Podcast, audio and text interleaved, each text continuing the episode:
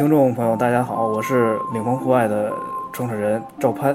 天气这么热，很多的朋友都特别喜欢的玩户外。比较简单或者说一个笼统的含义，就是走出家门到室外去走走。对于真正想了解户外的朋友来说呢，能够简单的介绍一下，怎么样快速入门的了解一下这个运动？呃，快速入门的话呢，首先，呃，先得考量一下自己的这个身体状况，是不是适不适合，就是一些个户外的一些个运动。比如说，呃，最基本的，咱这是徒步的一个爬山这样的户外运动。首先的话，就是身体上身体素质要好一些，不要有一些个就说疾病啊，比如高血压呀，呃，心脏病啊，一些心血管这些疾病，或者说有过敏体质的话，这样的话就是不太适合剧烈的那种，呃，爬山的一些徒步的一些这样的一个活动。呃，当身体条件没问题之后呢，我们就可以就是上一些个网站。八二六四，那里面有天津的板块，里面会介绍一些个就是天津本地的一些个户外活动。这些板块里面会还有一些个关于装备啊、知识问答呀，也都是可以有助于这个新人啊作为一些参考。嗯，说一说吧，就是现在比较流行的，或者说大家经常能够接触到的一些户外的运动的方式。可以，比如说，咱到冬天之后呢，我们会会有这个滑雪、攀岩、走扁带。走扁带也是比较新兴的一个户外运动，找两根树，两棵树，直接拴根带的，这种带子就在网上都可以有卖的，练习自身的一个平衡能力的这样一个一个运动，对你的就是爬山，类似攀岩呀。或者说是滑雪，各式各样的运动都会起到一定的就促进的作用。但是最基本的话呢，就是还是进到山里面去徒步，呃，还有简单的一些个低海拔的登山的一些运动是非常好的。因为现在咱们现在城市里的空气也不是特别好，山里的空气会好很多，有天然的氧吧嘛。所以说呢，在山里面，呃，出出汗，然后呼吸一下新鲜的空气，大家开开心心的一块儿，呃，露营。啊，聊聊天儿，啊，做一些个就是营地的一些游戏啊，在夜晚我们可以看看星空。如果天气好的情况下，有些地方是可以看到银河的，那种这个景色是其他的一些个旅游景点是没法比的。嗯，确实，这样的夏日当中去回归山林，感受那份清凉，应该是挺不错的一个选择。对对对。啊，其实呃，天津有很多的朋友也特别的喜欢玩户外啊，啊，那京津周边或者包括河北省啊。比较成熟的这个户外的露营地或者是路线有哪些呢？给我们来推荐推荐。本身天津的周边资源就比较少，最近的是蓟县，但是蓟县的话，很多的一些山都已经被开发了，露营地不是特别的多，加上当地的一些个特点，比如说农家院比较多，就不太适合咱们这种走进野外的这种呃徒步路线。我们一般的话呢，都是北京。和河北省这块儿距离的话呢，就是单程不到五百公里，以这个为一个范围，基本上会设计了呃三种路线吧。初级路线就是比较适合新人的，非常简单的一些露营的路线，比如说北京的在门头沟那边的百花山，景色非常好，然后呢，呃露营地也非常的平平整，往返的就是就是徒步的公里数，就你的那个行程不是特别远，到营地的话可能就需要两个多小时。因为它车可以直接开到就是它景区的一个最高的地方山顶那块儿，从那个山顶走到营地的话，差不多就是两个小时的样子。所以这样的话，对于一般的新人来说，它的强度不是特别大，并且它景区修的路也非常好，啊，这是可以扎营的。然后呢，还有就是今年去了很多次，就是神仙山，是在保定的抚平，呃，那个地方也非常好。强度的话不是特别的高，呃，两天的话可能需要走。不到二十公里，但是难度非常低，呃，也会有一个小的爬升，它的海拔将近可能是两千多米吧。对于一般的刚入门的一个新人来说的话，这个路线其实是很简单的。呃，从天津出发的话，比如说百花山的话，那咱们走高速，走比如说京津二线，啊，直接到五环，啊，然后那边可以转幺零八国道。但沿途的话，像百花山会有百花山景区的这是路牌。根据那个或者搭配就是，呃，GPS，都可以就是很方便的到达那个地方。像那个神仙山的话呢，这个就需要走个京本高速，差不多的话要开三个多小时吧。不像百花山，它属于一个很成熟景区，像这个神仙山就属于比较野的一个山了，没有开发那种。所以说呢，最好不要自己自己单独去，啊，最好跟着就是比如说一些队伍啊，这样去会比较安全一些。当然，这是这属于比较初级的了。呃，稍微进阶一点的话呢，我们还可以去那个北京在延庆的有一叫海坨山。海坨山的话，它景色非常好。上到顶之后是一大片的一个草甸子，可以扎很多的帐篷。只要一到了就是开山的季节，六月一号之后，山上会有很多的人。海坨山本身它有就具备很多三四条路线，从初级路线到比较难累的比较路线。初级路线的话呢，上山可能就需要呃三四个小时，五六公里吧，就能到营地了。所以说，对于一般刚入门就没定户外户外经验，可以就是一块儿跟着队伍去海坨山啊。如果想挑战一下自己的就是毅力的话呢，就可以去海坨山的另外一条路线，那条路线叫西大专科。西大专科的话，它那个路线有一个特别难的一个坡，坡度比较大，我们给起名叫销魂坡。上这销魂坡的话会比较吃力，因为上销魂坡之前前面已经有一大段这个爬升的路线了，已经很辛苦了。在上这销魂坡之后呢？呃，基本上一般的人的体力可能就会承受不了了，就会很累了。所以这个时候有挑战毅力的时候，当你上到过小环坡之后，到了一个垭口，嗯，还要再继续走一个多小时的路才能到这个营地，啊，这是就是海螺山这个路线，也是京津啊户外圈这个经常去的一个山。所以说这个路线的话也比较成熟，也会很安全，所以比较适合就是咱们新人和一些个比较进阶一点的人，一些驴友去爬。呃，还有一些就是在那个来源，它的这个山地的形式的话，跟这个海螺山是差不多的。它也是有一大片的高山的草甸，跟草原一样。就像小舞台这周边这块，它有那么几个电子梁，有东电子梁，然后北电子梁、西电子梁、南电子梁。啊，这几个电子梁，其中有两个电子梁已经被开发成空中草原。呃，一个是在涞源，一个是在呃禹县。这是在小舞台那个雨县，这是景区。然后我们去的叫东电子梁，它这个山势非常好，呃，海拔的话也不是特别高，呃，最高可能两千四百来米，呃，但它这个景色非常好。整个的这个山的话，就是望过去，空中这个草甸子嘛，跟那个蓝天都可以接在一块儿。然后还有一些个风力发电的那个风车，这样的话，一到我们到六月份的话，就那个草甸子，它会有很多的这个野花。呃，是成片成片的野花，是它这个草和这个野花是夹杂一块儿的话，你从远处看就像那个黄地毯一样。这个地方非常好，我们叫东店的梁，这个地方也是比较适合就是呃新人稍微进阶一点的一些路线，景色是非常好的。这个难易程度呢？难易程度是属于呃中下一点，呃，整个两天的徒步路线的话是二十公里不到，然后我们还有一个叫一个毕业的路线。稍微高难度一点儿是什么呢？就是在小五台，小五台山呢都被誉为就是徒步这个新驴过渡到这个老驴啊怎么样的这样的一个一个标志点，一个一个标志点。对，所以你要去过小五台，证明你是一个真正的一个驴了。所以说这个小五台也是非常经典的一个路线。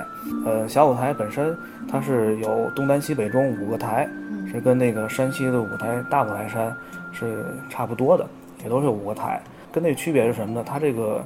呃，五个台山地的一些个形式不太一样。东台它的最高的海拔是两千八百八十二，然后景色非常好。呃，尤其的登到东台顶，可以环顾四周啊。如果好的天气，可以看到云海，然后日出日落，啊，都非常好。小五台本身它的就是路线就非常多，有比较适合初级的，也比较适合那种比较虐的那种路线。啊，初级路线的话呢，就是我们有一条路线叫山涧口。到东沟这样一个路线，一般来说的话，要需要行走五到六个小时啊，基本上就能到营地了。呃，营地是在两千四营地啊，是在东沟的一个两千四海拔的营地，我们叫两千四。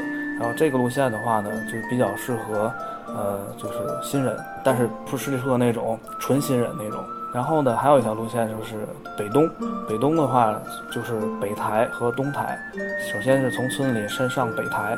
然后再走北东的山脊，达到东台，从东台下车到两千四的一个营地，这是一条路线。这条路线相对会比较虐，呃，最快的话也就走个从早晨四点多钟开始走到下午的四五点钟才到营地，所以这条路线相当的虐。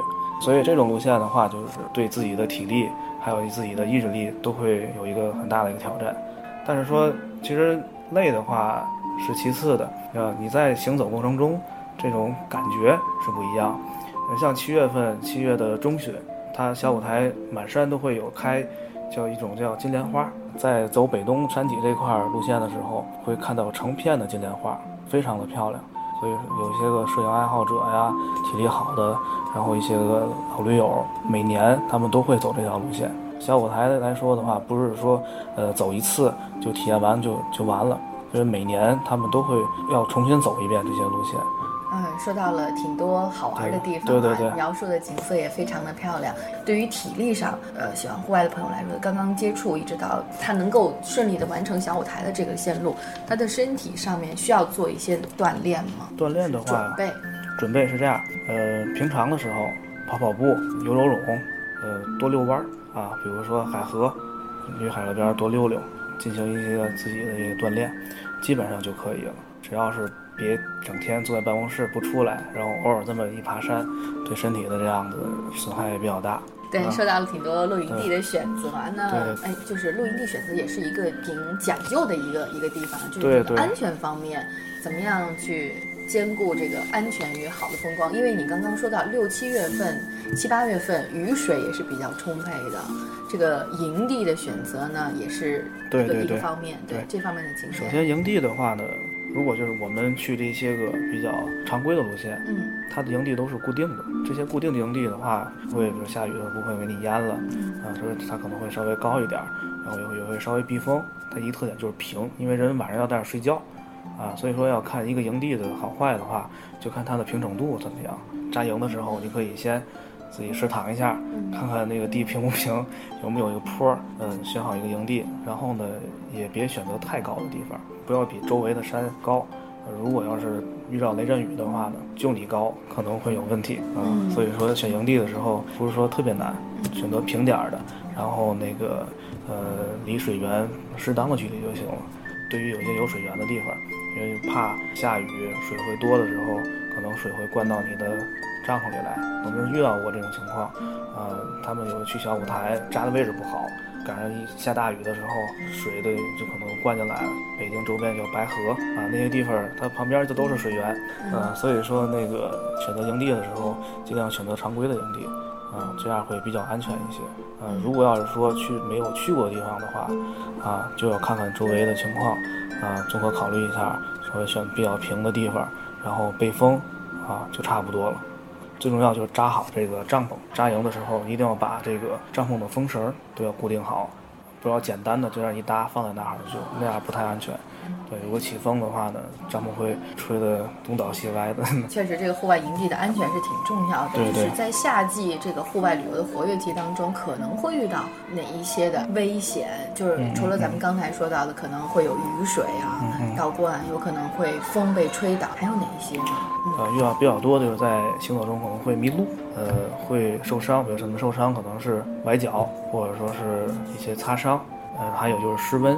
如果就是降雨，呃，或者说是稍微比较凉的一些天，穿的衣服啊、衣物或者被风吹的比较这个冷的情况下，你准备东西不不不太充足，会有失温的这种状况。还有就是脱水，脱水比较严重。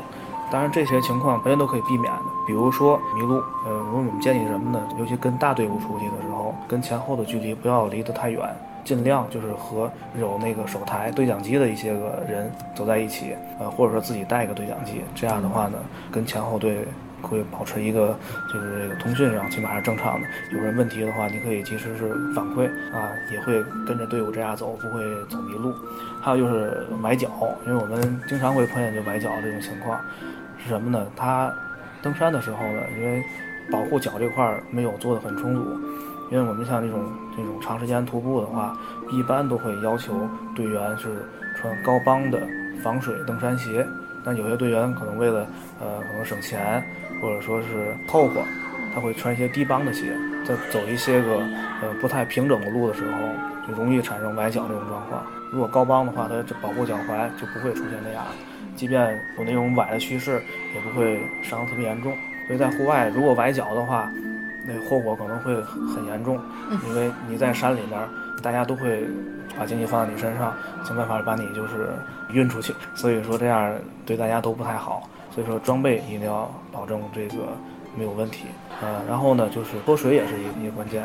一般的话，我们爬山可能会忘记饮水，水的话是很关键，尤其在户外。呃，有些有水源的地方啊，它就是稍微好一些，呃，你可以少背些水。对于没有水源的地方的话，就要背很多的水。一般有水源的，我们建议背两升左右就够了，再搭配一些个运动饮料。没有水源的一些路线，需要背起码是三四升到六升水的样子，一升水一公斤嘛，就相对于你所有装备里面最沉的就是水了。但是喝水的话也有技巧，如果要是一般新人来说的话，他可能走一会儿累了，就会拿着水咚咚咚就开始喝，这个时候就证明他已经脱水了。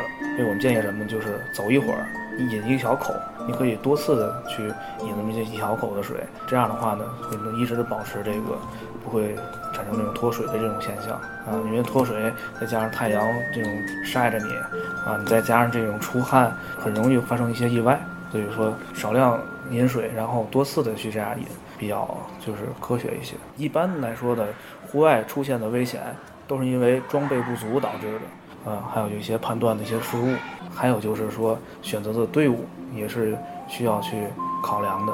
因为现在这个户外的队伍比较多，像天津这儿有很多的一些小的群体，啊，也有一些个呃刚玩几天，啊，就出来就带队。啊，这样的一些个就是小小的这些团体非常的多，对于新人的话可能不太好分辨，他可能会报一个不太靠谱的队伍啊。首先领队可能就是在行走过程中，啊出现大问题之后可能会不管你，呃领队他的处理方式、协调能力什么、领导能力有问题的话都会不太好。比如说对天气的一些个判断，明明是转天出行的时候可能是大雨，仍然去坚持大家去走这个路线。这样可能会有问题。对于新人来说，可能老老驴可能无所谓。下多大雨的话，他装备没有问题。对于一个新驴，如果遇上大雨或大雪这种恶劣天气，他立马就傻了。所以说，选择这个一个靠谱领队和一个靠谱俱乐部，也是能避免户外一些危险啊，也是非常重要的。